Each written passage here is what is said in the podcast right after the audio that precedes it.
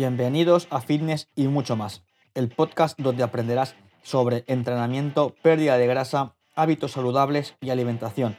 Con Paul Lucin. Muy buenas y bienvenidos a otro episodio más de Fitness y mucho más. Ya se acabó prácticamente el verano y el tema principal que arrancaremos en las próximas semanas es sobre perder peso. Hoy tendremos el placer de hablar con Julio Higuera y hablaremos sobre perder peso mucho más allá de la estética. Es un tema ya no solamente de estética, como ya he dicho, sino también de salud física, salud mental, bienestar.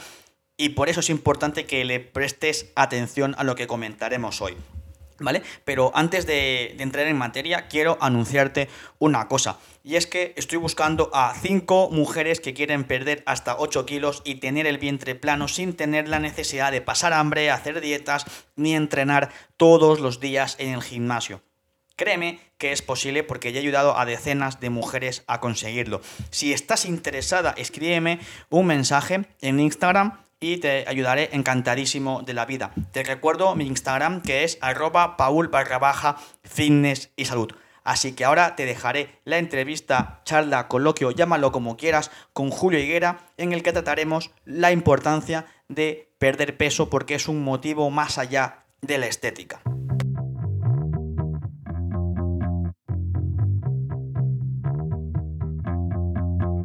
Que hablaremos con Julio Higuera sobre perder peso, un tema mucho más allá de la estética. Y sí que es verdad que, viene la época en la que te estás planteando empezar a entrenar, a cuidarte por el tema de, del verano y de que, jolín, has pillado algunos kilos de más. Pero déjame decirte que eso son buenos motivos, evidentemente, pero hay mucho más allá.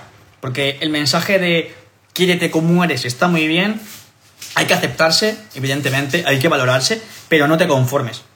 ¿Vale? Porque seguramente a tu alrededor tengas personas, tengas amigas que te digan, no, estás bien como estás, no hace falta que te cuides. Pero lamentablemente, mira, mira qué cara pongo, de que no es así. ¿Por qué? Porque al final, más allá de verte, sentirte mejor, hay un tema mucho más importante y es que es un gran peligro el tema de el sobrepeso. ¿Vale? Entonces, ahora con Julio hablaremos más en detalle sobre esto, ¿vale? Básicamente, para que, para que veas que es muy importante por muchos motivos que ahora tocaremos el dar el paso. El no tengo tiempo, el no es mi momento, no tengo dinero, no son realmente motivos en tu cabeza, sino que son excusas, son películas que, que te vas contando y te ayudaremos a abrir los ojos, a dar el paso y a realmente quererte, cuidarte y valorarte. Muy buenas, Julio, ¿qué tal? ¿Cómo estás? Hola, muy buenas, Paul. Bueno, oye, un gusto, un placer estar aquí contigo. ¿Se me oye, se me escucha correctamente? Se escucha, se escucha genial. Sí. Así que vamos a ir a, por ello, ¿vale? Entonces, antes de, entrar en materia, ¿vale? Eh, queremos conocer a Julio, o sea, ¿quién es Julio? No solamente en redes sociales, sino también fuera de ellas. Sí, pues mira, eh, bueno, yo em, llevo ya formándome mucho en el campo eh, de las ciencias de la salud.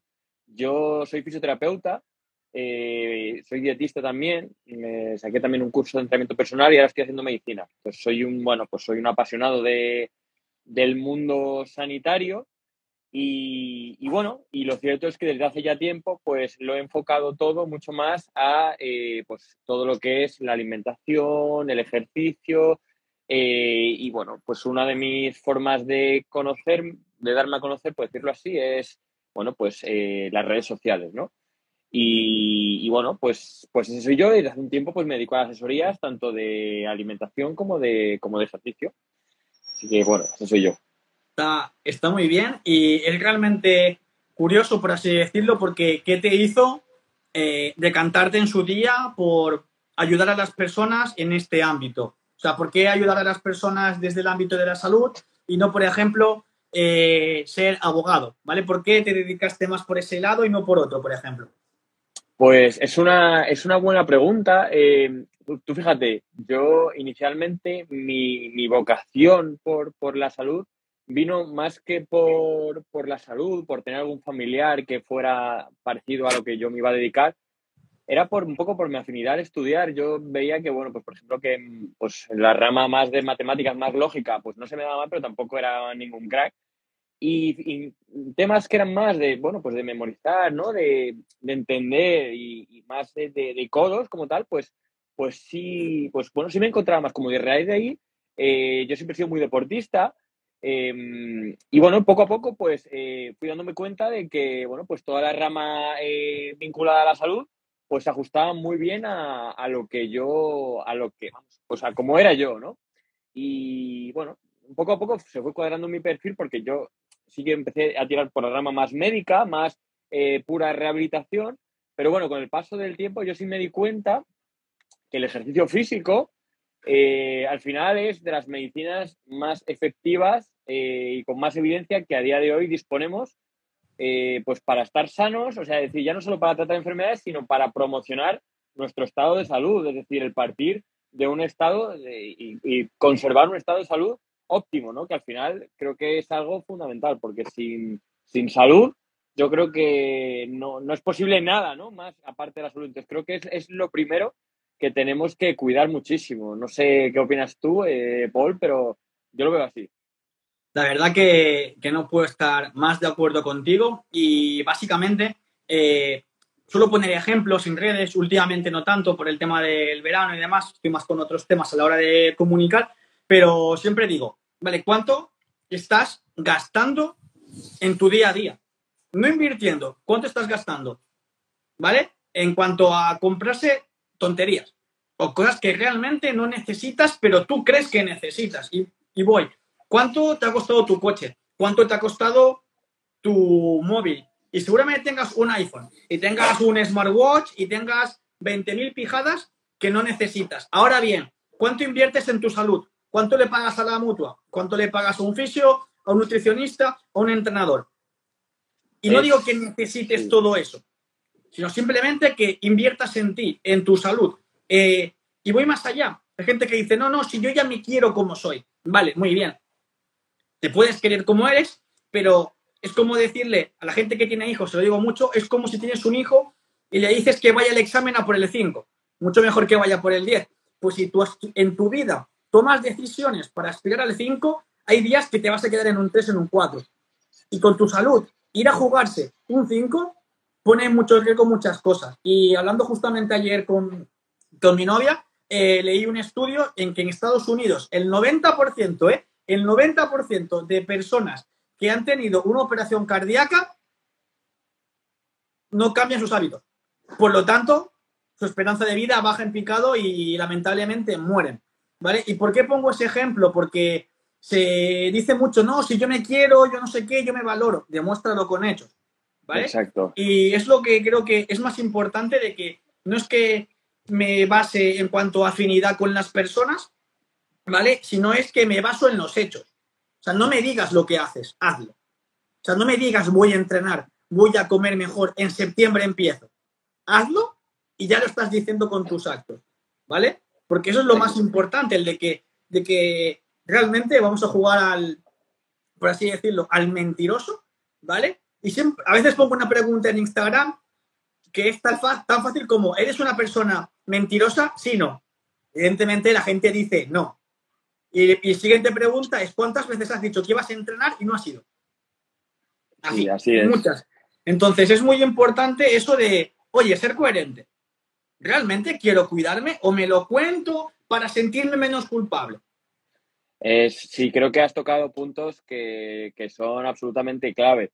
Y lo bueno de esto, lo bonito de todo esto es que el, afortunadamente el dar ciertos pasos encaminados a tener una mejor salud va en consonancia con la salud de tu bolsillo. Y me explico. Eh, te pongo un ejemplo. imagínate, eh, bueno, pues eh, que tu entrenador o bueno, o tú lees que al final el NIT, que es el gasto calórico que no proviene del ejercicio físico como tal, sino que es de tu día a día, de la actividad que tú estés, lo activo que tú estés en tu día a día, bueno, pues tú quieres aumentar eso, ¿no? ¿Y qué, se nos puede ocurrir para, para, aumentar eso? Pues, en primer lugar, pues intentar a donde puedas ir sin coche, ir sin el coche. ¿Y eso en qué se traduce? Pues a nivel financiero, a nivel económico, pues por supuesto un ahorro pues en combustible brutal eh, si esto lo prolongas en el tiempo, en un ahorro, en eh, el seguro del coche, en, eh, bueno, prevenir cualquier historia que le pase al coche y, por supuesto, a nivel de salud, pues unos beneficios brutales a todos los niveles. Es decir, desde la pérdida de peso, que es el más habitual, si se mantiene en el peso, hasta mejoras a nivel metabólico, a nivel de densidad ósea, a nivel endocrino, es decir, unos beneficios increíbles. Entonces, lo bonito de todo esto, y es por lo que a mí me gusta dedicarme a este sector, al sector de la salud, es porque esto afortunadamente se está, está dedicado o puede estar enfocado a todo el mundo independientemente de su nivel socioeconómico, de, lo que tenga en su cuenta bancaria, ¿no? Entonces, el que dice que no tiene dinero para pagarse un entrenador o, que lo, o, para pagarse un nutricionista o un fisioterapeuta, probablemente sí lo tenga y es lo que tú decías, ¿no?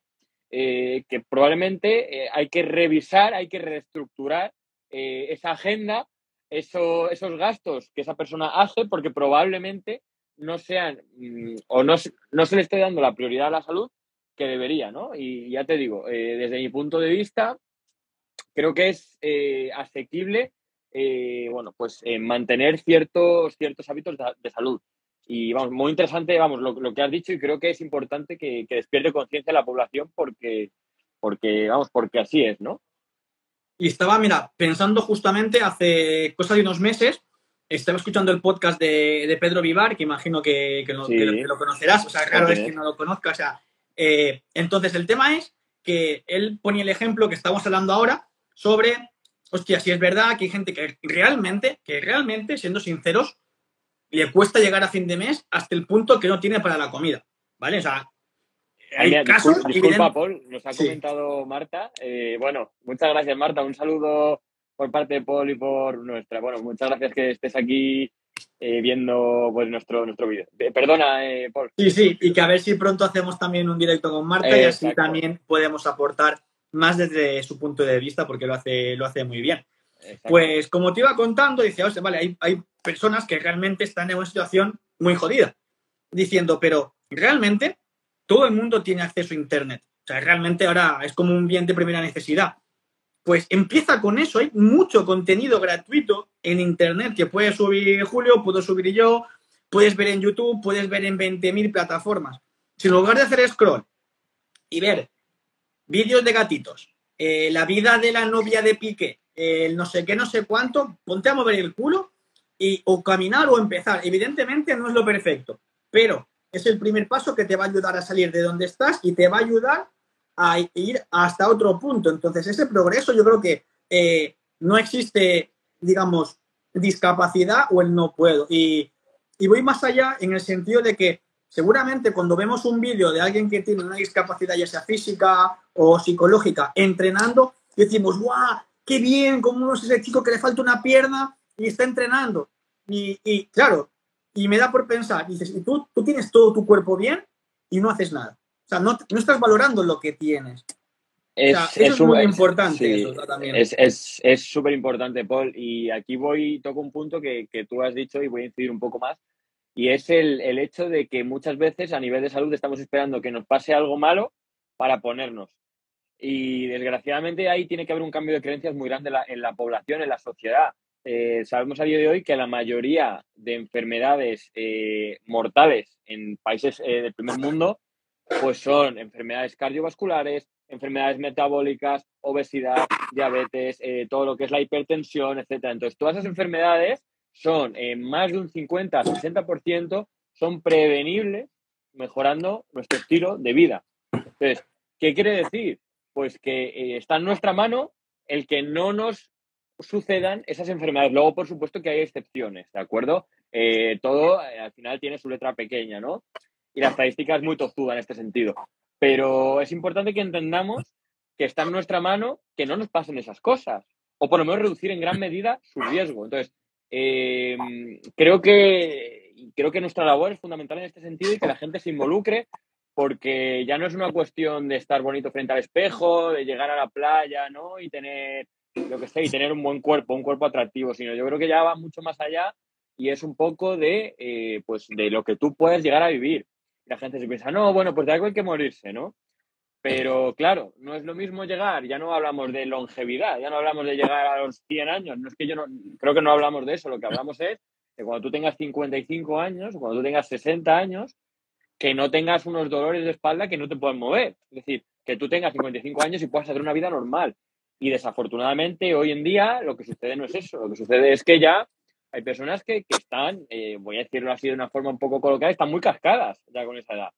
Entonces, eh, creo que debemos pensar un poquito más a medio y largo plazo y, darnos cuenta de, eso, ¿no? Entonces, centrar más en lo que es el prevenir, más que esperar a que nos case, que nos pase algo y ya ahí empezamos a actuar. Esa es mi opinión, no sé tú cómo lo ves, Paul. No, y que también no hay que esperar que, te avise, ¿vale? Y voy a poner el ejemplo del coche, no es algo que me guste, pero creo que la gente lo va a entender hay quien, quien tiene su coche y lo lleva de vez en cuando al mecánico a revisión sistemática, ya por el seguro o por lo que sea, ¿vale? Cuida su coche, guay. Hay gente que va al mecánico cuando escucha un, sonido raro en el motor. dices, hostia, igual hay que ir. Y hay gente que lleva el coche al mecánico para el ITV. Entonces, ¿cuál es tu nivel de implicación contigo y con tu cuerpo? Es decir, te cuidas de manera sistemática, te empiezas a cuidar cuando te duele algo, o te cuidas cuando estás jodido y vas a urgencias. O sea, ese es el diferente punto. Bueno, hay gente que directamente ni se cuida, ¿no? Entonces, y no hablamos de cuidarse, de, entrenar eh, todos los días, no, no, es que es mucho más sencillo. Es empezar a hacer algo que te guste, entrenamiento de fuerza, hacer crossfit, gimnasio, tener una alimentación que poco a poco la vayas mejorando en el tiempo y, como has dicho antes, una vida activa. Y, y es lo que tú también acabas de comentar, es que se pueden prevenir muchas cosas y aquí vamos a entrar en el juego de, la responsabilidad. Y siempre me gusta poner el ejemplo de, qué tipo de, niño o qué tipo de niña eras en el cole, ¿vale? Y pregunto, ¿a ti el profesor te suspendía o tú suspendías? Porque cuando apruebo el examen es, eh, yo he aprobado, pero cuando te iba mal es que el profe me ha suspendido. tú has suspendido. Pues con tu vida adulta ya no tenemos 12 años, no tenemos 15 años de, oh, el profe me tiene manía. No. O sea, tu día a día es lo importante de esa responsabilidad y como dicen muchos entrenadores de referencia en España, es, tienes el cuerpo fruto de tus decisiones, no de hoy ni de ayer, sino del cúmulo de muchos años. Sí, exacto. Cuando es importante. exacto, es súper importante eso que has dicho. Cuando hablamos de evadir responsabilidades, eh, muchas de las que yo escucho, de las que yo me encuentro en mi día a día en las asesorías de nutrición, de entrenamiento, es, bueno, es que yo no consigo alcanzar ese cuerpo por mi genética o por eh, mi entorno. No, vamos a ver. Aquí, y es, creo que es importante que esto quede claro, eh, sí que es cierto que hay un porcentaje que es genético y que eso no se puede cambiar. Y lo que nosotros, tanto tú como yo, como el resto de profesionales que nos dedicamos a esto, al final lo que tratamos es que dentro de tus posibilidades, de lo que tú puedes controlar, de todas las acciones controlables, tú hagas lo máximo posible, ¿de acuerdo? Entonces, em, y, lo, que quiero que, que, se entienda es que tú tengas la genética que tengas, estoy convencido que la mayoría de casos se puede mejorar, se puede mejorar, lo que pasa es que hay que confiar en el proceso, hay que ser constante y entender que no hay atajos. Es decir, que aquí no hay truquitos que en dos días, bueno, que en una semana ya pierdes 8 kilos y te olvidas. Bueno, sí los hay, pero, pero tienen efectos, eh, bueno, pues tienen consecuencias, ¿no? Es decir, al final, vale, tú haces una dieta súper, súper restrictiva, pasas un montón de hambre, evitas eh, ciertos grupos de alimentos, vale, pierdes peso, pero ¿qué pasa? Ni, ni has preservado esa masa muscular, ni es sostenible en el tiempo. ¿Qué va a pasar? Pues que va a llegar la semana siguiente y te vas a tiborrar. Te vas a tiborrar de alimentos calóricos, de ultraprocesados, de alimentos saciantes que apenas tienen nutrientes. Entonces, eso no va a ningún lado. ¿Eso a qué va? A que te haya gastado la pasta en alguien que, bueno, te lo ha pintado muy bonito, ¿no? Con una solución muy a corto plazo, pero que luego, pues, no te ha ayudado y que, en última instancia, que eso empeore tu salud, porque eso al final es un choque para tu organismo súper grande el hecho de, eh, bueno, perder tanto peso de una forma tan rápida y probablemente de una forma no demasiado controlada, es decir, es bueno, es, creo que es un tema bastante peligroso y por desgracia tiene un marketing muy potente y es el que tenemos que, combatir nosotros, ¿no?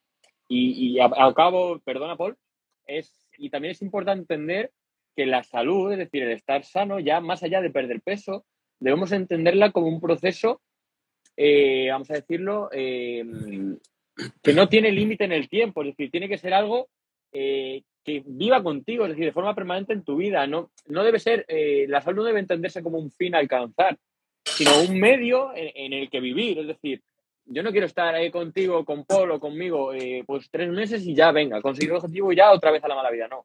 Es decir, lo que tenemos que conseguir, y yo creo que desde mi punto de vista, el éxito profesional, tanto para ti como para mí, puede ser el hecho de que esa persona entienda que es una forma de vivir, que es un estilo de vida que ya no es eh, tanto tú como yo, que le damos tres o cuatro órdenes y que él se dedica a cumplirlas como si tuviera 13 años. No, no, es que eh, lo que tenemos que entender es que es una forma de vivir y hay que dejar un poquito atrás eh, como tal y como estábamos viviendo y poco a poco ir pues introduciendo esos nuevos hábitos en, nuestra vida, ¿no? No sé, no sé qué opinas tú, Paul.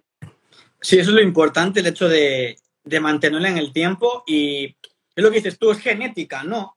salvo que vayas a, competir en culturismo, mm, nos dejamos de, tonterías, las cosas claras, ¿vale? Porque está muy bien el mensaje de, bueno, quedamos bien con todo el mundo, no ofendamos a nadie, mira. Y algo que, que aprendí estos años es que si algo te ofende, tiene que ver más con el ofendido como el que quiere ofender. Como dice mi madre, eh, no hiere el que quiere, sino el que puede. Entonces, si te ofende que alguien esté diciéndote, has de comer mejor, has de moverte, no sé qué, es porque quizá realmente lo necesitas, pero estás pensando 20.000 excusas para no hacerlo, ¿vale? Y, aquí lo importante es, lo que dices tú, la salud es un medio, ¿vale? Es un medio en el que hemos de vivir, o sea, es como quien se compra una casa o se alquila un piso o se cambia de coche. Entonces es una inversión para estar años, pues tu cuerpo es para toda la vida. O sea, vas a estar allí, joder, ¿cuánto tiempo vas a estar contigo mismo? 24 horas, 7 días a la semana, hasta el día que mueras, pero que mueras con calidad de vida, porque es lo más importante. Y esto siempre pongo el ejemplo de los amigos. ¿Qué prefieres? ¿Tener muchos amigos o buenos amigos? Pues yo prefiero al menos tener, tener buenos amigos y es por eso que tengo pocos, porque los prefiero buenos y no tener muchos, ¿no? Y aquí voy a ir tocando, tocando ciertos puntos que yo creo que a todos, a todos nos importa en mayor o menor medida. Y es decir, realmente cómo te sientes dentro de tu carcasa, tu cuerpo. En tu día a día, ¿eh? no, no hablando de físicamente, sino cómo te sientes con lo que, con lo que ves. Cómo te sientes cuando tienes relaciones sexuales. Y esto de decir, hostia, Pablo ha dicho sexo, vale, sí, pero es un momento de intimidad que si tú no sientes que estás a gusto teniendo sexo, que no te sientes a gusto con esa persona, algo que cambiar, ¿vale? ¿Por qué lo digo? Porque puedes sentirte a gusto con tu cuerpo, a gusto con la persona, pero no tienes salud para disfrutarlo al 100%. ¿Sabes? Exacto, es súper importante, Paul, porque al final es lo que hemos dicho antes, es que la salud al final es un potenciador de todo lo demás. Tú has mencionado el sexo, pero igual que el sexo son cualquier eh, otro tipo de actividad. Y esto yo lo veo, fíjate, no me gusta hablar, poner ejemplos míos personales, ¿no? Porque al final cada, pues cada persona, cada caso, cada contexto es un mundo, ¿no? Pero, pero sí me gustaría poner este ejemplo en mi, en mi día a día. Fíjate, yo llevo, eh, bueno, llevo este último año que he compatibilizado muchas cosas y los últimos 3, 4 meses estaba echando al final, pues trabajando pues eh, al día pues unas 12, 13, incluso algún día 14 horas entre estudios, trabajo y demás. Y yo eh, puedo garantizar aquí a todo el que está, vamos, a mí mismo y a todo el que me está escuchando, que si yo no tuviera un estado de forma adecuado, obviamente hay gente que está mejor que yo, ¿no? Pero considero que, estoy en un buen estado de forma. Yo estoy convencido de que no podría asumir esa carga de trabajo.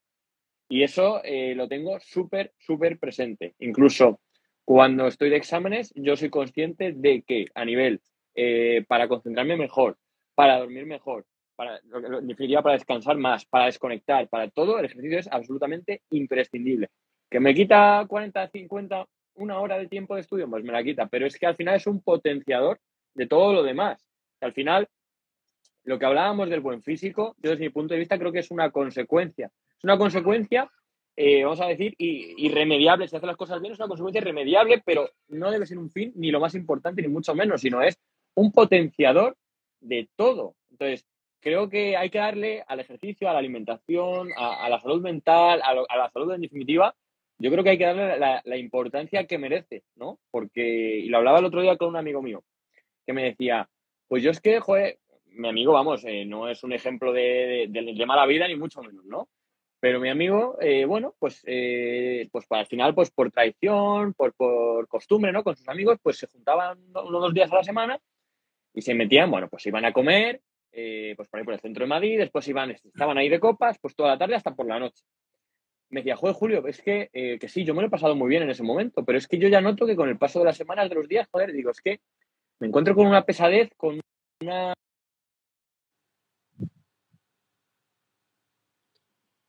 No se te escucha, Julio. No se, no se escucha, Julio. Entonces. Ahora sí.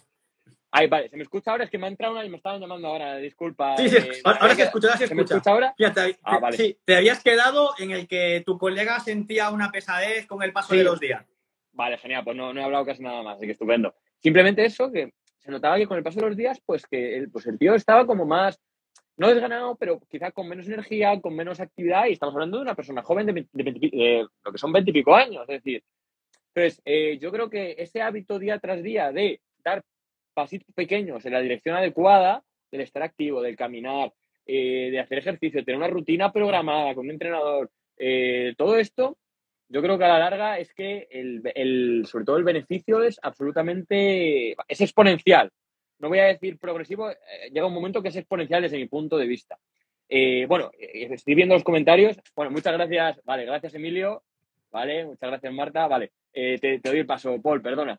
Bueno, cuéntame, cuéntame cómo, cómo lo ves tú este último punto que he comentado. Mira, el último punto en cuanto a- al tema de lo que dices tú, de que te sirve como un potenciador, eh, es importante porque dices, bueno, igual estoy dejando de estudiar 50 minutos, una hora, pero dices, estás invirtiendo ese tiempo de entrenamiento en ganar calidad de otras cosas después que al medio plazo te van a ayudar mucho más. Es decir, entreno, desconecto de estudiar y cuando vuelvo tengo más activación a nivel de cognitiva, luego descanso mejor. Por lo tanto, es como, no es que, o sea, vamos a dejar de pensar que hacer más es mejor, ¿vale? No por estudiar más te va a ir mejor, no por trabajar más vas a ser millonario, no por entrenar más vas a ser más fuerte, no por pasar más hambre vas a perder más peso. Se trata de ser inteligente con lo que se hace. Entonces, parte de esa inteligencia viene de decir, vale, ¿qué me ayuda? Analizar un poco qué me ayuda y, potenciar, ¿no? Porque he comentado un punto importante que es el tema de la salud mental y, y mucha gente ya que, que tiene el hábito implementado de entrenar dice, mira, la mitad de entrenos igual es terapia. Terapia, pero para estar conmigo mismo, para desconectar del agobio, del estrés, del trabajo, o porque he tenido un mal día, o porque me he peleado con la novia, eh, de lo que sea, es como, eh, me vado durante un tiempo y cuando salgo del gimnasio, acabo de entrenar, después de la ducha, siento que algo ha cambiado. Pero el mundo Sí. sigue igual. Lo que ha cambiado ha sido tu percepción de todo eso y eh, también, evidentemente, el cuerpo genera una serie de hormonas que cambia tu cuerpo. Ah, pero eso es lo exacto. importante. Y de decir, oye, te ha funcionado. ¿Qué pasa? Que la gente que no ha entrenado, que no es constante, cuando decimos eso, la excusa es, no, tú dices eso para que entrene o trabaje contigo. No, es lo digo porque es la realidad. Yo hace cosas de principio de año, después de Navidades, era como, bueno, entreno porque tengo que ser coherente con lo que digo y con lo que hago, ¿vale? Porque no voy a ser el que dice en redes sociales, eh, entrena, sé constante y yo me salto más entreno que mi, mi madre enferma, ¿sabes? Entonces, no, ¿tenía ganas de entrenar? No, lo hacía por decir, eh, soy constante, no tengo ganas, pero lo voy. Y al final era como terapia y era parte de que yo igual tenía muchas pajas mentales en la cabeza y hasta que me di cuenta que dije, oye, pues para haber estado dos meses sin querer entrenar, no me ha saltado ningún entreno, me siento mucho mejor y es como que me he ganado a mí mismo, porque somos nuestro peor enemigo también nosotros mismos. Y es que eso es muy importante porque tenemos que entender que aquí hay algo que puede dar lugar a confusión y es el tema de la motivación. Muchas veces nos pensamos no, que hay que eh, confundimos el, que hay que escuchar a nuestro cuerpo con el no tener motivación. Y es decir, es súper importante entender que la motivación es algo que no vamos a tener siempre con nosotros. Es decir, es algo pues que unos días vamos a tener más, otros días vamos a tener menos, va a depender muchísimo de nuestro contexto, de nuestro contexto, perdón, de nuestro volumen de trabajo, eh, de si en nuestro trabajo nos ha tocado mucho la nariz en nuestro jefe, de si hemos dormido mal, etcétera. Entonces, tenemos que entender que para que un hábito sea realmente, esté integrado en nosotros, esté, que lo hagamos ya prácticamente sin pensar, eh, al final tenemos, tiene, tenemos que ir o pasar un proceso de, bueno, pues que va a ser doloroso, no doloroso, pero que nos va a costar al principio. Es decir, al final para instaurar un hábito de verdad, para que esté instaurado de verdad, eh, va a haber un proceso en el que vamos a tener que hacer las cosas sin que nos apetezcan.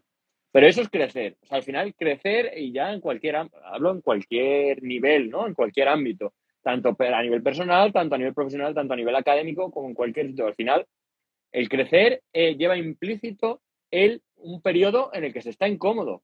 Es que si no, no creces. O sea, al final, el, lo contrario de crecer, al final es eh, la comodidad y, ¿no? y, el análogo en, en, todo esto que estamos hablando, pues sería el sedentarismo, ¿no? Entonces, para una persona que es sedentaria y que quiere empezar, ¿no? Eh, iniciarse en el ejercicio, pues por supuesto que va a costar. O sea, yo no, es decir, yo no voy a engañar a nadie, porque es que las, cosas son así. Yo no, es hablábamos antes, ¿no? De las dietas milagro, ¿no? Que te hacen perder peso, eh, bueno, pues en una semana. O sea, yo al final, ni, tú ni yo eh, somos vendedores de motos. O sea, aquí no vendemos motos, aquí vendemos realidades. Entonces, por supuesto que vale un dinero que alguien te lo programe. Pero es que tú pagando ese dinero, es que tú no tienes garantía de que ya lo vas a conseguir. Es decir, al final, el cambio principal, la transformación principal tiene que venir de uno mismo. Nosotros simplemente damos las herramientas, decir, hacia qué punto se tiene que ir. Y, damos realidades. Realidades como cuáles? Como que sabemos que la pérdida de peso, para que una pérdida de peso sea efectiva y se pueda mantener en el tiempo, la realidad, ¿cuál es? Pues que tiene que estar por lo menos, tiene, la ideal es alrededor de pues unos 5 o 6 kilos al mes, como mucho, e incluso 8, ¿no? Pero siempre de una forma progresiva, perdiendo un kilo, un kilo y pico a la semana, ¿de acuerdo? Y eso es una realidad. Entonces, que pueda haber alguna semana excepcional que, bueno, pase otra cosa, puede suceder. Pero una pérdida de peso eh, en la que no te mueras de hambre, ¿no? Además, eso tú lo dices mucho, ¿no? Tú eh, juegas mucho un poco con el, con el no pasar hambre, ¿no? Es decir, eh, pues para que algo sea efectivo y no se sufra, ¿de acuerdo? Es decir, que nos genere incomodidad, pero que no se sufra, que no es lo mismo, pues eh, al final los ritmos son los ritmos y la ciencia es la ciencia. Afortunadamente ya sabemos mucho, esto no es como hace 70 años, ¿de acuerdo? Al final, todo lo que hacemos, obviamente, luego hay profesionales de todo tipo, ¿no? Pero por lo menos lo que haces tú y lo que hago yo, eh, bueno, son cosas que en las que ya en la comunidad científica hay bastante consenso, ¿no? Vamos, corrígeme si me equivoco, ¿no? Pero, pero va un poco en esa línea. Sí, es lo importante de lo que has dicho, que, que que hay que ser coherente con lo que, con lo que se hace, ¿no? Es decir, vale, quiero, quiero estar bien conmigo misma, quiero, quiero sentirme bien. El hecho de no pasar hambre es importante porque se sigue creyendo que hay que pasar hambre. Vale, pues pasas hambre, aguantas tres, cuatro días, una semana y luego viene la ansiedad. Y es peor el remedio que la enfermedad porque va a, estar, va a estar peor. Entonces, esto va de, primero, eh, saber en qué punto estás, o sea, ser muy realista, tanto en qué, en qué punto estás y al punto al que quieres llegar. Es decir, te marcas un objetivo realista y tener eh, claro cuál es el camino. Es decir, puedo hacerlo por yo solo, es decir, voy a tardar más porque no tengo un punto de vista objetivo, no tengo quien me corrija, no tengo quien me guíe. Eh, luego, si tengo dudas, voy a buscar en internet y puedo volver a equivocarme. Y es como, vale, está bien. Si prefieres ese camino, eres libre de hacerlo, no es el mejor, ¿vale? Porque estás en, juego con tu cuerpo, con tu salud y demás. Luego está el camino que tú has mencionado, es el que invierten en un profesional. Es el camino que, primero de todo, más allá de si trabajan con Julio o trabajan conmigo, el tema es de que la persona trabaje con alguien que le inspire confianza. ¿Vale? Y siempre que tengo llamadas con, con posibles clientas, les digo, mira, para mí que alguien trabaje conmigo es como si fuese mi novia. Yo no tengo una relación con nadie que no vea con compromiso ni que sea sincera conmigo mismo. Digo, yo no quiero tu dinero, me gano la vida con eso, eh, de puta madre. Pero yo no quiero eh, una novia o una clienta que me mienta y no esté comprometida. Es más, he hecho, he hecho devoluciones por eso. O sea, he tenido que devolver X cantidad de dinero, no me ha importado decir, eh. O sea, porque podría haber hecho, me quedo con tu dinero, no trabajas, no. Porque mi trabajo es importante, porque doy mi 100% y quien esté conmigo tiene que dar 100% de actitud, ¿vale? Y ahí voy con eso, que es lo importante, yo creo que en lo que estamos hablando, que no va de genética, no va de dinero, no va de tiempo, no va de, ¿cómo decirlo?, de buscar cualquier excusa. Y, estos días llevo pensando subir un vídeo de decir, mira, el no tengo tiempo, el no tengo dinero y 20.000 excusas es como cuando decías en el cole que tu perro se comió los deberes. Ah, bueno, nadie se lo cree, nadie se lo cree, nadie se lo cree. En serio, ¿sabes? Entonces, eh, es importante que, que tengas actitud, ¿vale? Y, esto, y esto es con la vida, ¿eh? más allá de perder peso, es con la vida. Porque es más allá de lo que hemos dicho de querer mejorar, de no conformarse, de querer crecer, con actitud, te puedes equivocar, porque todos nos equivocamos, pero vas a mejorar una barbaridad. Porque es, increíble, la actitud multiplica mucho. Es, es, muy importante y el punto que has tocado, bueno, pues yo creo que es el pan de cada día, tanto tuyo como mío, no tengo tiempo, ¿no? Al final, em, al final eso nos, es un indicador de, de algo que sucede a, a, este cliente que nos, que, nos, que nos menciona esa frase, ¿no? Y es que en su orden, en su escala de prioridades, la de perder peso es la última, ¿vale? Entonces, eh, para mí, digamos, yo al final, el, estar tan rodado en este, en este mundillo, al final yo tengo como una especie de traductor al lado mío que me va diciendo un poco lo que siente esa persona. Quiero decir que, que, que en absoluto lo digo como, que lo hace con mala, eh, con mala intención esa persona, en absoluto, ¿no? Pero que ya tengo un traductor de, de, de lo que me transmite, ¿no? Y al final, eh, al final es eso, ¿no? Es el orden, es la prioridad que tú le das. La prioridad que tú le das si tú a algo le das prioridad, sacas tiempo de debajo de las piedras, de donde sea, ¿de acuerdo? Obviamente, vuelvo a decir lo mismo, hay excepciones, ¿de acuerdo? Eh, al final, eh, una familia, un padre con 37 años, eh, con tres hijos, cuyo única familia, el único empleo, ¿vale? Es decir, hay ejemplos, hay letra pequeña, ¿de acuerdo? Pero, pero, en el grosso de la población, en la gran mayoría de casos, hay tiempo, se saca tiempo, es decir, y, y creo que muchas veces nuestra virtud también está el reorientar, el saber em, darle el valor que tiene a nuestro producto. Es decir, eh, imagínate que tú hablas con un empresario que trabaja 13 horas al día. Y dice, bueno, yo es que, es que, bueno, pues es que tengo 37 años y este, este empresario pues tiene problemas graves de salud, tiene, bueno, graves, tiene algún problemilla, ¿no? Tiene 36 años y imagínate que ese mal estilo de vida le ha llevado a desarrollar una diabetes tipo 2, ¿de acuerdo? Entonces, ¿tú cómo lo enfocarías? Pues le puedes decir, pues mira, eh, tú sabes, eh, señor empresario, tú sabes que si entrenas media hora cada dos días, cada tres días, eh, con un entrenamiento, de fuerza programado por un entrenador, tú sabes que puede mejorar tu capacidad cognitiva y esa mejora en tu capacidad cognitiva te puede ayudar a tomar mejores decisiones. Pues si tú, si se enfoca por ahí, pues igual esa persona, pues incluso, oye, pues se puede dar cuenta y puede darle valor a realmente al servicio y entender lo importante que es. Ahora bien, que el beneficio principal no va a ser el tomar mejores decisiones, que también, sino el qué, pues lidiar con esa diabetes tipo 2. Que coño, que al final, con 36 años, al final, si es por un estilo de vida eh, deficiente, pues se puede, eh, se puede revertir, ¿de acuerdo? Entonces, creo que es un tema, es una cuestión eh, pues muy importante y, y, también nosotros tenemos esa responsabilidad de hacerlo ver, ¿no? Pero afortunadamente yo creo que poco a poco eh, yo creo que la gente va dándose cuenta de la importancia del ejercicio físico muy poco a poco, pero bueno, a raíz de toda esta inactividad que hemos tenido con la pandemia eh, y de, bueno, pues de todas las estadísticas que se van viendo, lo que he comentado antes, de enfermedades cardiovasculares, ¿no? De, de joder, que es que son la principal causa de muerte. Y es que de esa principal causa de muerte, eh, el principal factor de riesgo, ¿cuál es el estilo de vida? Joder, pero es que al final, mira lo que estamos solucionando. Sí, la principal causa de muerte a nivel mundial en países desarrollados, hemos identificado que la primera causa para desarrollar esas enfermedades es el estilo de vida, joder, pues vamos a movernos, vamos a comer bien, vamos a cuidar nuestra salud mental, vamos a descansar, ¿no? Entonces, yo, quizá, a ver, porque yo me dedico a esto y tú también, ¿no? Y, lo vemos muy evidente, ¿no? Pero creo que tenemos una responsabilidad muy importante a la hora de, de, transmitir todo esto. Y afortunadamente, tanto, bueno, pues tanto a mí como, como a ti, eh, pues nos estarán siguiendo también profesionales sanitarios.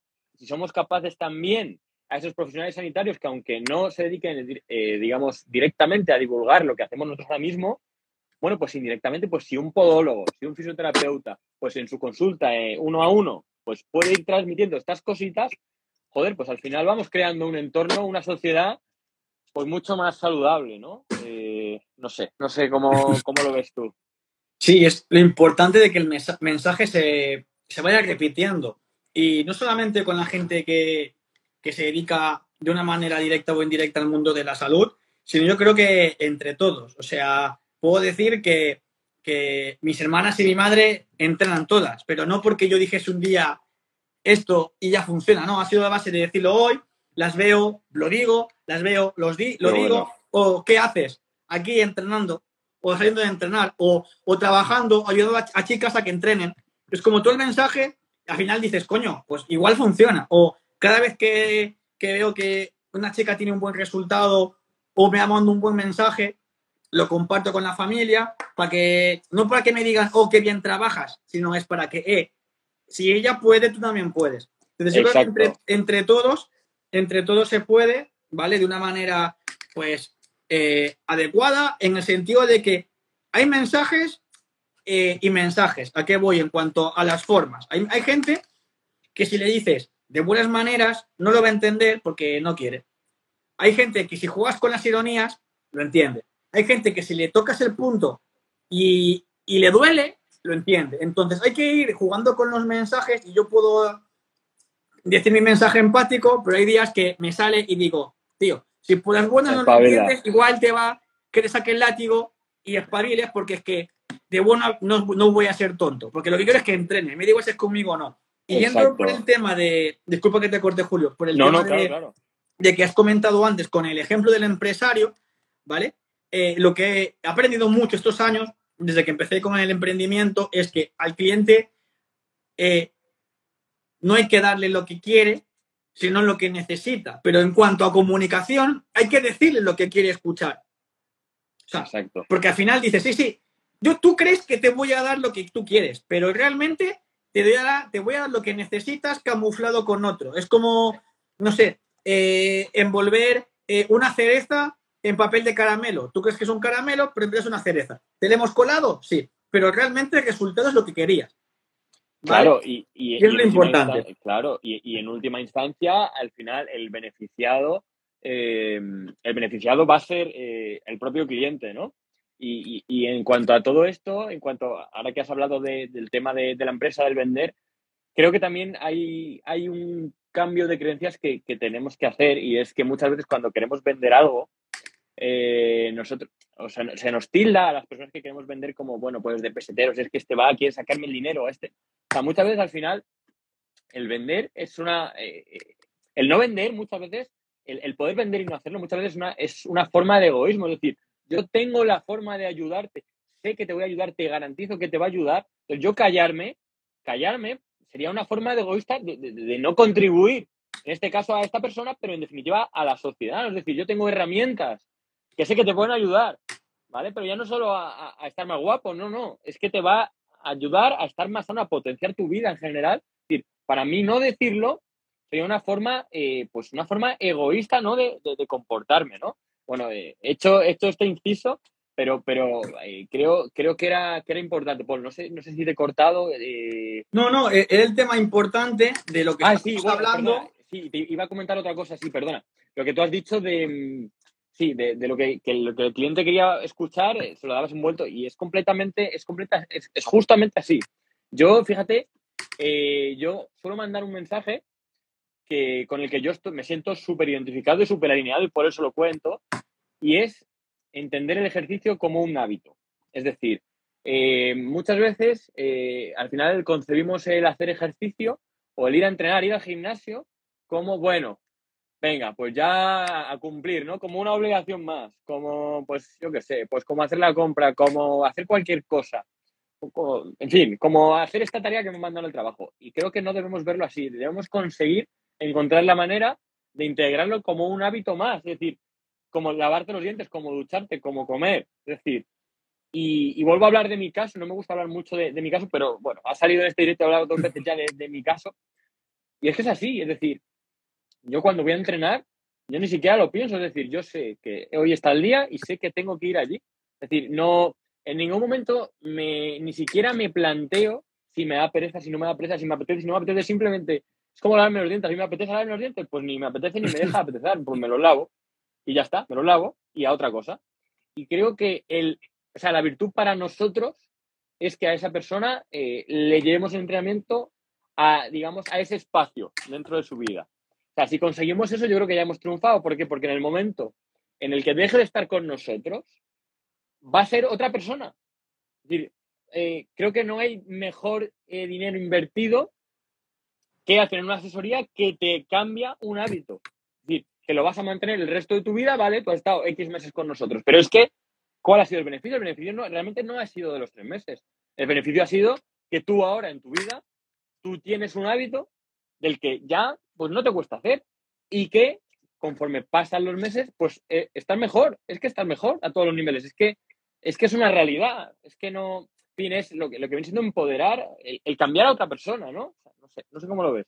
Y esto es como, como, una, como una inversión de, no sé, 50, 60 años, en la que tú estás ganando todo ese tiempo. O sea, de calidad además. O sea, ¿qué voy? Dices, vale, puede ser que estés eh, tres meses, seis meses, un año, el tiempo que te apetezca tener un entrenador. Yo llevo chicas que llevan conmigo dos años, pero porque realmente quieren mejorar, eh, les gusta, y, pero el hábito ya lo tienen. Quieren, ahora ya quieren otras cosas. Pero alguien que esté con nosotros tres, seis meses trabajando, ya tienen esa rueda que la pueden hacer girar durante mucho tiempo. Es decir, alguien que tenga 30 años, pone que vive hasta los 90, ¿vale? Con buena calidad de vida, y dices, coño, 60 años aproximadamente de que estás ganando con lo que invertiste igual cuando tuviste 20, 30 años. Dices, joder, es que no hay ni bitcoins, ni rentas, ni la bolsa te va a dar ese retorno. ¿Qué pasa? Que como no lo ves en la cuenta del banco,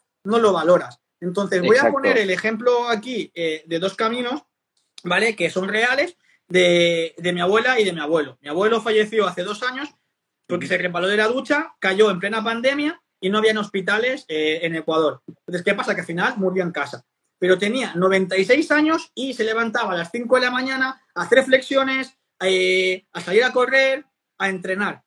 ¿Vale? Y dices, coño, 96 años, digo, es que es mi puto héroe. O sea, digo, yo quiero, o sea, realmente, o sea, mi madre trabaja con gente mayor y le digo, yo entreno para que tener 96 años y valerme por mí mismo, no usar bastón y poder limpiarme el culo yo solo. Porque él, o sea, te lo digo en serio, 96 años y se valía por sí mismo al 100%. Ahora bien, caso contrario, mi abuela, desde que tengo uso de razón, ha vivido enferma, que sea artritis, que sea artrosis, que si problemas en cuanto a respiración, problemas cardíacos. Estilo de vida, evidentemente, totalmente diferente, ¿vale? Y falleció hace cosa de, de un mes. Pero ¿a qué voy? Que en un contexto muy similar, siendo marido y mujer, ¿vale? Han tomado decisiones diferentes. ¿vale? Y, y jolín, eh, lo digo, no es porque no quiera a mi abuela, evidentemente la quiero mucho, pero decir, eh, está en tu mano poder tomar esa decisión. Está en tu mano el, el, quererte y el cuidarte. Y a veces, lamentablemente, hay gente que se da cuenta, que abre los ojos cuando pierde un familiar, ya sea un cáncer, ya sea un COVID, ya sea un infarto. No esperes a perder a alguien para valorarlos, primer punto, y tampoco esperes a perder a alguien para valorarte a ti y demás. Y voy a lo que también dije antes de ser bastante pesado en cuanto al círculo cercano, ¿vale? Decir, eh, yo como te quiero, a mis hermanas, a mi madre, a mi novia, digo, quiero que entres y te cuides. No por mí, porque a mí me da igual, o sea, me da igual en el sentido de, de lo que comas hoy, lo que comas mañana. Lo que no me da igual es que estés teniendo una calidad de vida, digamos, de mierda, hablando claro, y, con mi madre a veces, ahora ya no, porque ya está entrenando y se cuida y demás, pero antes, cuando tenía peores hábitos, le decía, mira, no esperes que no vaya al hospital a verte cuando estés enfermo. Digo, no es, ser un, no, es, no es ser un mal hijo. Un mal hijo sería que yo te deje que no te cuides, que comas porquerías, que comas frituras, que cada día te comas una tarrina de helado. Sería eso ser un mal hijo. Un buen hijo te cuida, ayúdate a cuidarte. Digo, pero en serio, cuando te pasa algo en el hospital, si es un accidente de coche o lo que sea, te voy a ayudar. Ahora bien, si sigues por este camino y te peta la patata, yo no voy a ir. No voy a ir. Es, Llámame mal hijo, pero no voy a ir.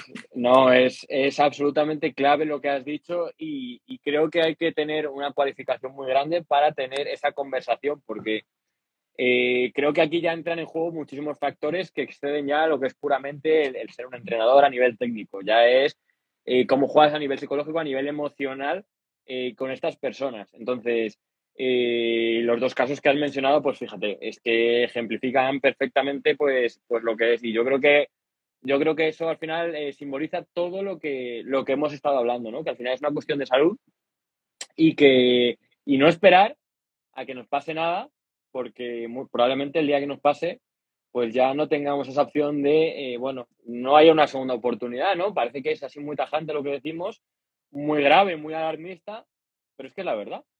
Es que te puede dar un infarto, te puede dar un, en fin, es que, fíjate, yo eh, he hablado con cardiólogos, que es que cardiólogos intervencionistas, que es que están operando ya de eh, problemas cardiovasculares muy gordos con 40 años.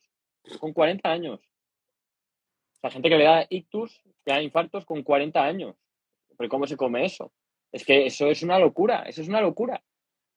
O sea, que, igual que, bueno, por estadística, por genética, ¿qué puede pasar? A uno de cada no sé cuántos miles, ¿vale? Pero es que a todo el resto que les pasa, o sea, ahí ya no hay excusa. Ahí ya es que, es que, es que la has liado, pero bien. Entonces, eh, creo que es, en fin, creo que es una, cuestión muy seria.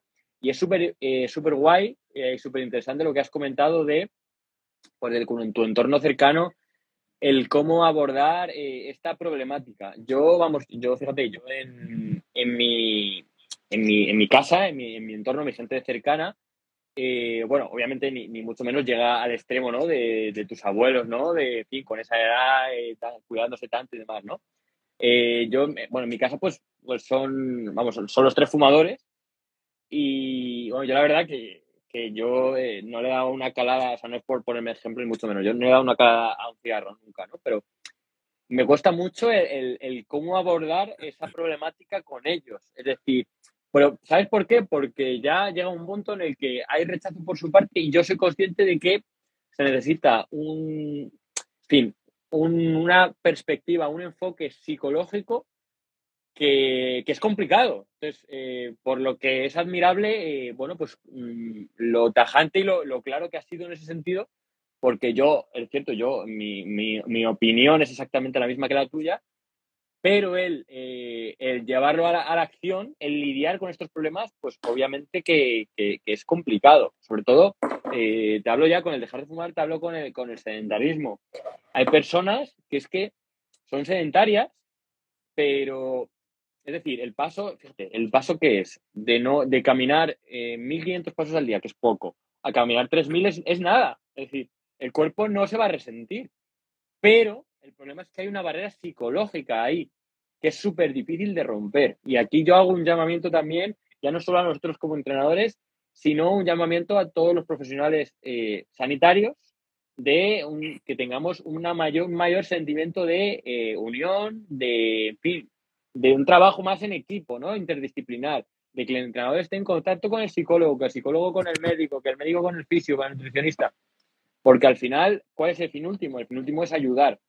¿De acuerdo? Entonces, eh, y esto, bueno, es un mensaje yo creo que también a los profesionales, ¿no? El, el, no, joder, el no obcecarnos, el no pensar que podemos hacerlo todos nosotros, que hay muchas cosas que sí, pero, pero que el, el ser humano, la salud es muy compleja. Entonces, eh, porque hay gente como tú, Paul, que, son unos cracks y son capaces de, ir al grano con esa problemática y enfocarlo acertadamente, pero hay muchos que no van a ser capaces. Entonces, eh, yo hago, pues sobre todo animo a todas esas personas a que, joder, pues que hay profesionales muy buenos en, cada sector que nos pueden ayudar, ¿no? No sé, no sé cuál es tu punto de vista de esto.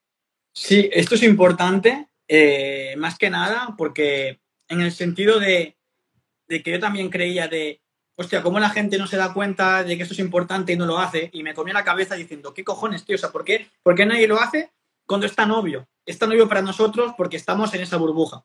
Pero ¿cómo hacerle ver a alguien que no está en la burbuja que es importante? Entonces, ahí pensé, eh, a base también de formaciones, a base también de conocerme, a base también de hablar con, con gente de fuera de la burbuja, decir, vale, ¿por qué se mueve la gente?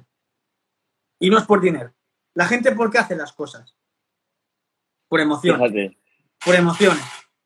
Entonces, eso yo creo que es un punto importante de, de que la gente se mueve por emociones y el tema es de descubrir qué emociones les ayudan, ¿vale? Y evidentemente hay emociones positivas a las que la gente quiere estar, como sentirse libre, con más fuerza, con mejor humor y más feliz. Y hay gente que prefiere huir de emociones negativas, como, hostia, no quiero que me duela, no quiero sentirme cansada, no quiero estar enfermo.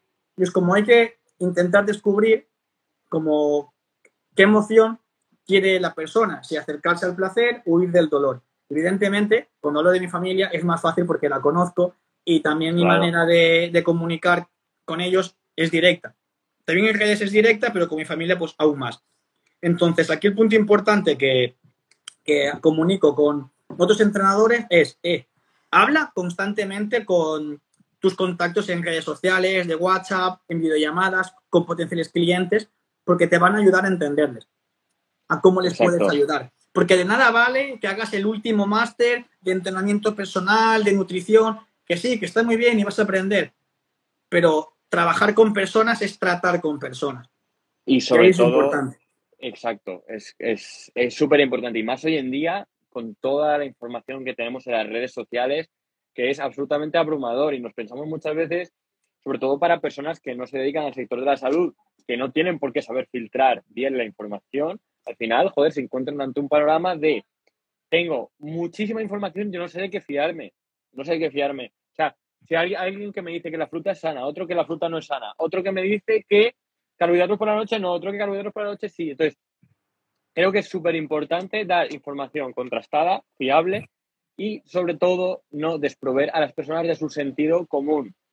¿Por qué? Porque muchas veces, eh, joder, pues nos fiamos de artículos científicos súper minuciosos que están hechos con una muestra de población súper, en fin, súper concreta que no es representativa. Entonces, creo que es muy importante que cojamos todo con pinzas y lo, lo adaptemos al contexto de cada uno. Por ejemplo, por ejemplo, joder, muchas personas que dicen, no, bueno, voy a, voy a hacer ayuno intermitente para perder peso. Y ya está, si ayuno voy a perder peso. No, vamos a ver, vamos a ver. Lo primero, el ayuno no tiene por qué ser para todo el mundo. El ayuno es una estrategia más que te puede ayudar o no a perder peso. Pero lo que de verdad te va a hacer perder peso es que tomes menos calorías al final, es decir, eh, una vez termine el día. Entonces, si tú estás más a gusto con el ayuno, ¿vale? Pues haz ayuno, pero que no te venda ninguna moto. Es decir, que entiendas lo que funciona y lo que no funciona.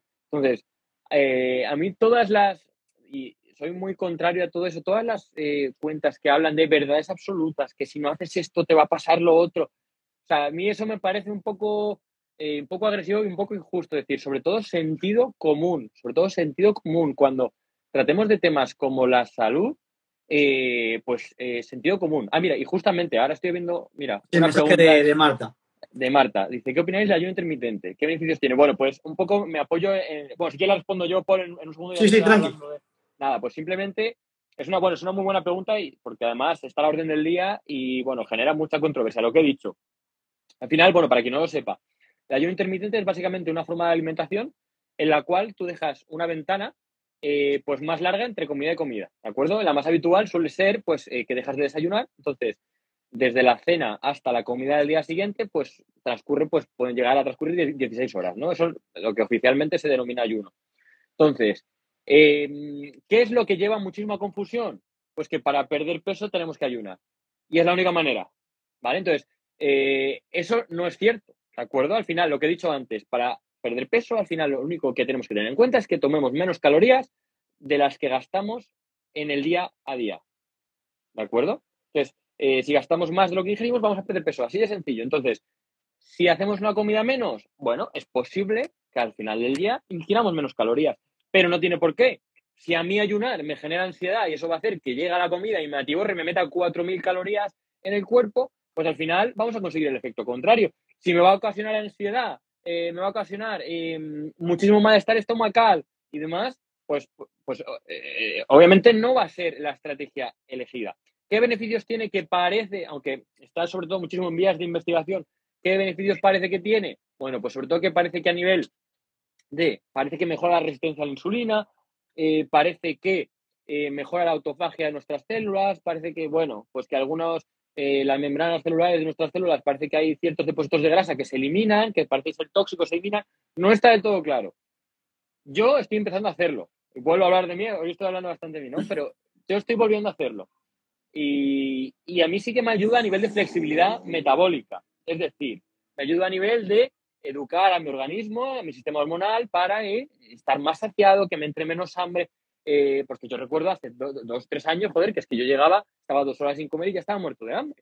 Entonces, eh, sí que es cierto que a nivel de flexibilidad metabólica a mí me está funcionando. No lo hago todos los días, lo hago, lo estoy progresivamente, pero bueno, la verdad es que me está funcionando.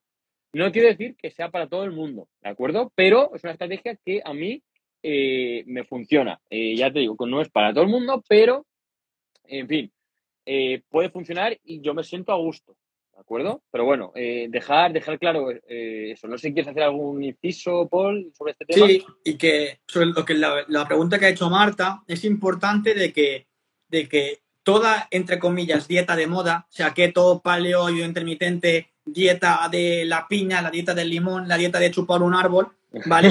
Eh, todas tienen en común que hay déficit calórico, que es lo que ha dicho ahora mismo Julio, que se trata de ingerir menos calorías, de, o sea, perdón, gastar más calorías de las que comes, ¿vale? ¿Por qué me gusta decir que gastas más calorías de las que comes? Porque así en la ecuación pensamos en movernos más, no en pasar más hambre o en comer menos, que a veces nos olvidamos de que hay que moverse, ¿vale? Y en cuanto al ayuno intermitente, eh, yo lo llevo haciendo durante muchos años antes de ah, que estuviese de moda. ¿Pero por qué? Pero porque no me gusta desayunar, no me entra nada por la mañana y porque prefiero comer menos veces, pero más cantidad. Me siento más saciado, lo llevo mejor. Pero no porque un día dijese, voy a hacer ayuno intermitente porque lo vi o alguien me lo comentó. Yo dije un día, pues. Y también empecé por tema de, trabajo. Dije, ostras, por el horario de trabajo no me quiero levantar antes para desayunar. Y digo, vale, lo voy a hacer. Vi que aguantaba bien. Dije, vale, pues y al final lo he ido haciendo. Si te digo la verdad, no sé cuántos años llevo haciéndolo. Igual, pues no sé, más de siete, ocho, no tengo ni idea. Pero, pero porque a mí me va bien. Y la gente que trabaja conmigo, o sea, lo que pasó en el formulario es, cuéntame tu día a día, cuántas veces comes y si te sientes a gusto con eso. ¿Vale? Como tres veces, me siento bien, a veces como cuatro, eh, hago eh, dos comidas y un snack. Vale, genial, maravilloso. Y lo adapto a porque el tema importante aquí, que Julio ha mencionado de una manera indirecta, es que la alimentación se adapta a tu estilo de vida, no tú a la alimentación.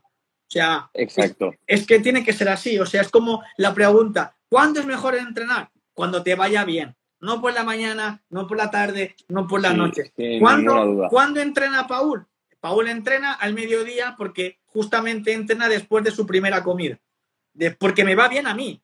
Hay gente que le da mejor por la mañana, como pueden ser otras personas, y hay gente que le da mejor por la tarde, tarde. Yo siento no. Por la tarde, después de las seis, estoy mega activo y me cuesta dormir. ¿Vale? Pero es lo que a mí me. O sea, yo me conozco. Es en función de la persona. Siempre, eh, siempre, siempre es el tema de, la persona y de preguntar. Un buen profesional, para, que, para ayudar a Marta, pregunta más que afirma. Es muy bueno, ¿no? Sí, muy bueno. La verdad que no, no lo hubiera cerrado yo, yo, yo mejor. Sobre todo, y básicamente recapitulando un poco lo que has dicho al final. Eh, ah, mira, estoy viendo aquí una pregunta justo. Sí. Eh, Usme Sandra, en referencia a entrenar en ayunas, ¿qué tan positivo es? Lo que tú quieras, la respondes tú, la respondo yo, lo que tú quieras. Mira, si quieres la respondo yo, que la conozco, y es que depende del tipo de entrenamiento y si estás acostumbrada y qué tipo de ayuno. ¿A qué voy? Yo me he encontrado con personas eh, cuando trabajaba a nivel presencial eh, en el CrossFit, porque es el caso que más veces pasaba, de, hostia, hay un bot el sábado por la mañana, ah, he venido sin desayunar porque ayer cené mucho, no, tengo, no tenía mucha hambre. ¿Qué pasa? Esa persona no estaba acostumbrada a entrenar en ayunas y literalmente duraban en el entreno eh, un cuarto de hora, pero porque daba el bajón. Entonces el tema es de que si entrenas en ayunas, que sea algo progresivo y que lo hagas de manera consciente. ¿vale? Es decir, yo, por ejemplo, los sábados entreno por la mañana y es un día que eh, hago un snack, no lo considero comida, antes de entrenar. Hago un snack sobre las 9 de la mañana, entreno y luego se hago mi primera comida. evidentemente es como parte, el snack es parte de la primera comida, sino que le he sacado y le he metido antes. ¿Pero por qué? Porque no me, gusta, no me gusta entrenar eh, eh, en ayunas, pero porque no me siento cómodo a la hora de rendir en el entrenamiento. Pero es importante de que es positivo si estás acostumbrado. Si lo haces un día a entrenar duro, igual lo pasas mal.